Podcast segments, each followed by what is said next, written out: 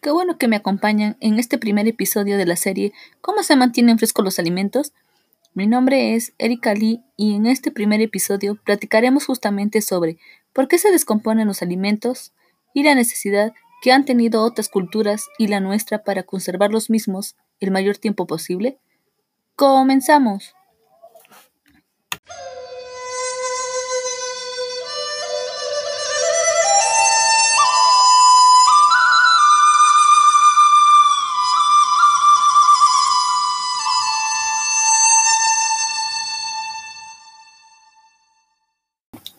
Probablemente alguna vez te has encontrado en la desagradable situación de estar cerca de un alimento descompuesto, el olor repulsivo, su apariencia o incluso su sabor desagradable.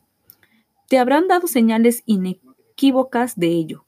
Si viajas en un vehículo, hace calor y llevas fruta madura, después de un par de horas es probable que empieces a notar un aroma diferente, pues ésta ha madurado más, y si no te la comes pronto, terminará por pudrirse o descomponerse.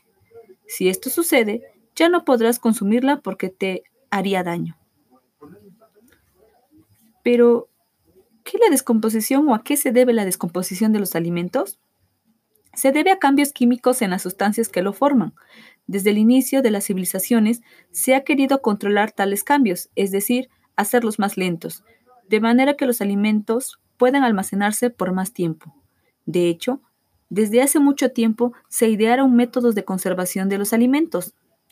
Es común, por ejemplo, secar y salar las carnes rojas o el pescado, o bien construir lugares especiales para guardar los granos.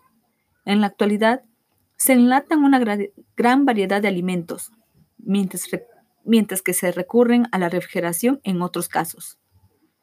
Todo ello tiene el mismo propósito, prolongar el buen estado de los alimentos y facilitar su transporte y almacenamiento.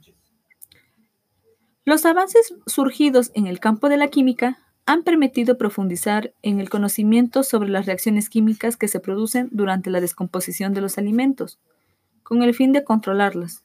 De esta manera, se ha llegado a comprender por qué la sal, el azúcar, el vinagre y los compuestos actúan como conservadores.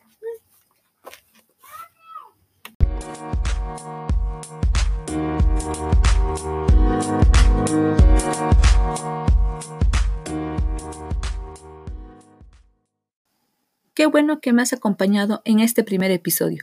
Recuerda que encontrarás algunos enlaces en las notas de cómo conservar los alimentos en, sitios de interés y recursos adicionales.